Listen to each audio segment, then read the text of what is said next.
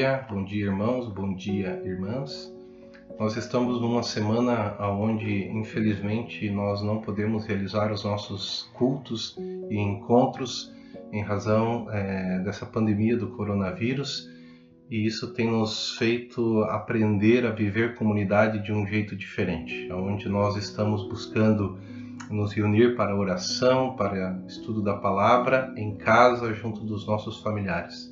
Eu não tenho dúvida nenhuma que essa também é uma oportunidade muito boa de a gente poder desenvolver esse jeito diferente de ser igreja, esse jeito diferente de ser comunidade e estar mais próximo dos nossos familiares e tendo oportunidades de ter tirar tempo para para oração, para reflexão da palavra de Deus.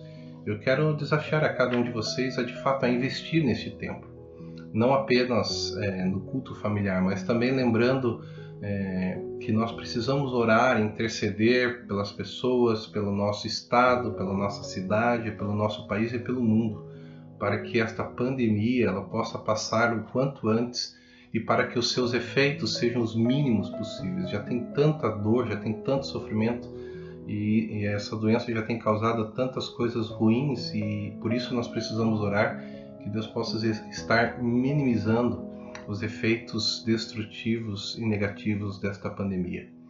A ISLB, a nossa igreja, a igreja luterana, ela tem desafiado seus membros que estão é, em quarentena, que estão é, em suas casas, a tirarem dois tempos ao longo do dia para oração às 7 da manhã e às 19 da noite. E eu quero te desafiar a abraçar essa causa, que de fato tu possas aproveitar esses dois momentos do dia para se reunir como família, para orar, para buscar a Deus e pedir para que Deus esteja agindo em nossas vidas e em meio também a toda essa situação. E ao mesmo tempo quero dizer a você que o fato de nós não estarmos reunidos em, em, em nossos encontros e não podemos é, estar realizando os nossos eventos, isso não significa que você não possa ter acesso a nós, pastores.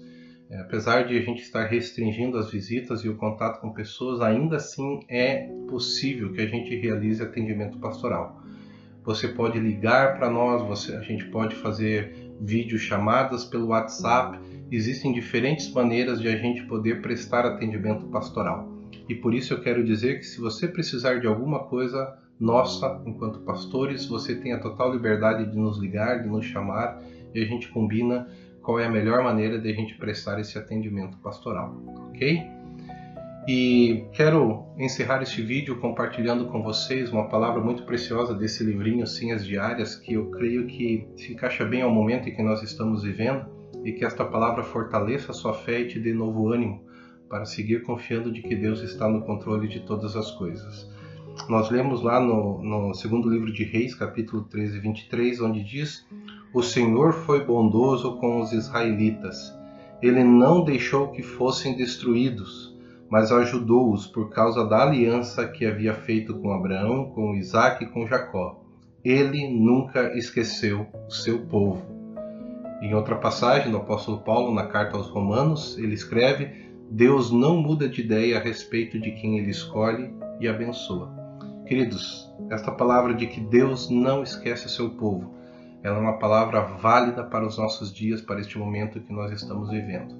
Não esqueça disso. Confie, mantenha fé, não se deixe tomar pelo pânico, pelo desespero, porque nós cremos que Deus está no controle de todas as coisas. Então, o meu desejo é que Deus esteja abençoando o seu dia e também o seu momento com a sua família e que continuemos em oração por nós, pela nossa igreja, pelo nosso país e pelo mundo. Um grande abraço e até mais.